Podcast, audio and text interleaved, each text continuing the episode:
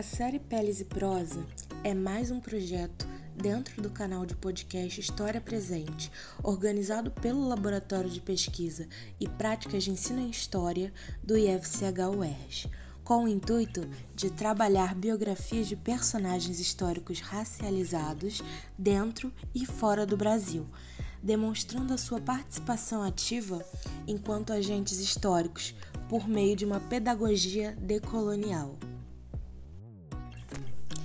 Peço que nos respeitem, por favor, respeitem nossas terras indígenas. Por favor, deixe-nos viver em paz, pediu o cacique Raoni na conferência Rio Mais 20. O cacique Raoni Metuktiri é uma das lideranças indígenas mais reconhecidas mundialmente e luta há décadas arduamente na defesa dos povos indígenas e na defesa da preservação da Amazônia. O cacique do povo Caiapó chegou a ser indicado para concorrer ao Prêmio Nobel da Paz em 2020 como forma de reconhecimento à sua vida. Vida essa dedicada à defesa das culturas tradicionais e à preservação dos territórios. Estima-se que Raoni tenha nascido entre 1930 e 1932, num vilarejo chamado Crasmo-Piajacaré, lugar que hoje se chama Capô, no coração do Mato Grosso. Ele é filho do cacique Umoro, da tribo Metuktiri, por isso o sobrenome. Os caiapós são povos nômades. Nesse caso, a sua infância foi marcada por deslocações. Aos 15 anos, Raoni, guiado por seu irmão Motibal, começou a instalar seu labré, ou botoque, como também é conhecido, tradicionalmente utilizado pelos caiapós, que é o adorno portado sobre o lábio inferior, que serve como marca de reconhecimento dos guerreiros prontos a morrer por sua terra. O tamanho do labrete aumenta pouco a pouco, atingindo o tamanho final depois de quatro meses. A história não nega o quanto Raoni realmente levou e continua levando essa missão adiante. Em 1954, Raoni encontrou-se com os irmãos Vilas Boas e foi o seu primeiro encontro com brancos. Os irmãos Vilas Boas foram famosos indigenistas brasileiros também responsáveis pela preservação do Parque do Xingu. Com eles, Raoni começou a aprender a língua portuguesa e a tomar consciência do mundo afora. Embora, atualmente, o cacique Raoni evite usar o português por considerar que elabora melhor o seu pensamento em sua língua materna, o caiapó. Ficou assim um ano inteiro perto dos irmãos Vilas Boas. Raoni se desenvolveu como uma liderança indígena e chegou a conhecer figuras importantes já na década de 50, como Juscelino Kubitschek e Leopold III, rei da Bélgica. Em 73, conheceu o cineasta, também da Bélgica, Jean-Pierre Dutilleus, que ficou encantado com a história e o carisma de Raoni e decidiu produzir um filme sobre ele, em 77. Intitulado Raoni, o filme foi apresentado no mesmo ano no Festival de Cannes e foi um sucesso de crítica, transformando Raoni no indígena mais conhecido do continente.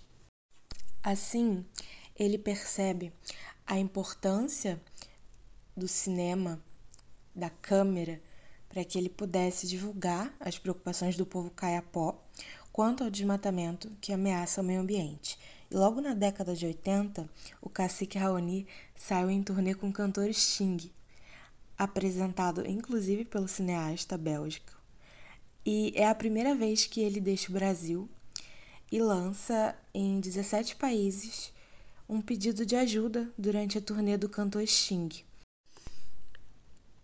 Divulgado pela maior parte das redes de televisão, Raoni levará a mensagem mais importante e atemporal o desmatamento não só destrói as últimas tribos indígenas, como compromete o futuro de todos. No total, foram criadas 12 fundações Floresta Verde, voltadas para arrecadar fundos para a criação de um parque nacional no Rio Xingu, na Amazônia. Em 1993, o parque foi criado com cerca de 180 mil quilômetros quadrados entre o Mato Grosso e o Pará. Este parque constitui hoje uma das maiores reservas de florestas tropicais do planeta. Depois desta campanha, o G7 desbloqueou os fundos necessários à demarcação de todas as reservas indígenas existentes hoje no Brasil. Desde a criação do parque, Raoni consolidou-se praticamente como um embaixador das causas dos povos indígenas. Fez diversas viagens pelo mundo para espalhar a sua mensagem. Visitou esquimós no Canadá, foi ao Japão, recebeu apoio do ex-presidente francês Jacques Chirac e, em 2010, declarou guerra à construção da usina hidrelétrica de Belo Monte. Chegou a dizer, inclusive, que seria necessário que a ex-presidenta Dilma Rousseff matasse em frente ao Palácio do Planalto para que a barragem pudesse ser construída. Já em 2011, recebeu o título de cidadão honorário de Paris. Em 2019, foi recebido no Palácio do Coliseu por Emmanuel Macron, atual presidente da França. Raoni também recebeu o título de membro honorário da União Internacional para a Conservação da Natureza em 2021. Nos últimos anos, o cacique Raoni devido à sua idade avançada, tinha se afastado dos holofotes. Contudo, desde o início do governo do ex-presidente Jair Bolsonaro, o cacique voltou a se manifestar, principalmente após ser atacado por Bolsonaro na ONU em 2020. Mas em janeiro de 2023, o cacique Raoni estava lá, juntamente com o atual presidente Lula, subindo a rampa e participando da cerimônia de posse, atuando juntamente com outros brasileiros na entrega da faixa presidencial. Com ou sem Nobel, o cacique Raoni é uma figura importantíssima para a história da luta indígena no Brasil e no mundo, poderemos dizer.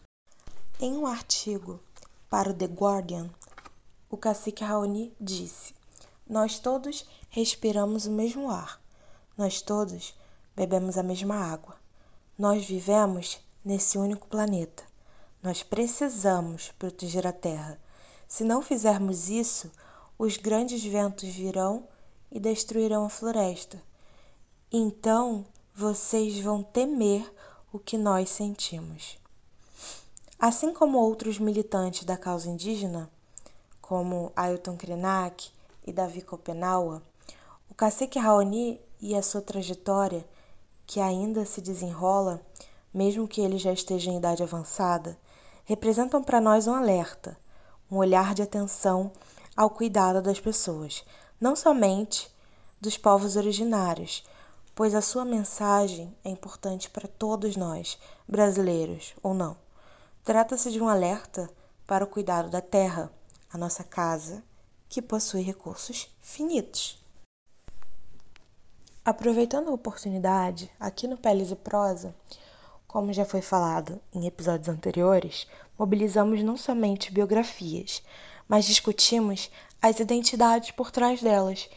É uma relação construída entre o macro e o micro mesmo. Nesse caso, eu gostaria de indicar que vocês ouvissem o nosso episódio da série Debates sobre o marco temporal, que gravamos junto com a liderança indígena Kanhu Pataxó. Esse é um debate antigo mas que tem retornado nos últimos dias devido à insistência do Congresso Nacional em pautar essa medida inconstitucional. É muito importante vocês ouvirem e se interarem dentro desse debate, até para ter argumentos para lutar contra ele. E assim nós devemos nos mobilizar não somente contra o marco temporal, porque ele é só um dos tentáculos de um problema maior. E olhar mesmo para as populações indígenas que são o nosso povo, de fato. E assim nós devemos nos mobilizar não somente contra o marco temporal, porque ele é só um dos tentáculos de um problema maior, e olhar mesmo para as populações indígenas que são o nosso povo, de fato. Você acabou de ouvir Peles e Prosa por uma história libertadora. Uma série do História Presente. Agradecemos por ter ficado conosco até aqui. Não deixe de nos acompanhar em nossas mídias sociais e agora em nosso site oficial. Até a próxima e tchau, tchau!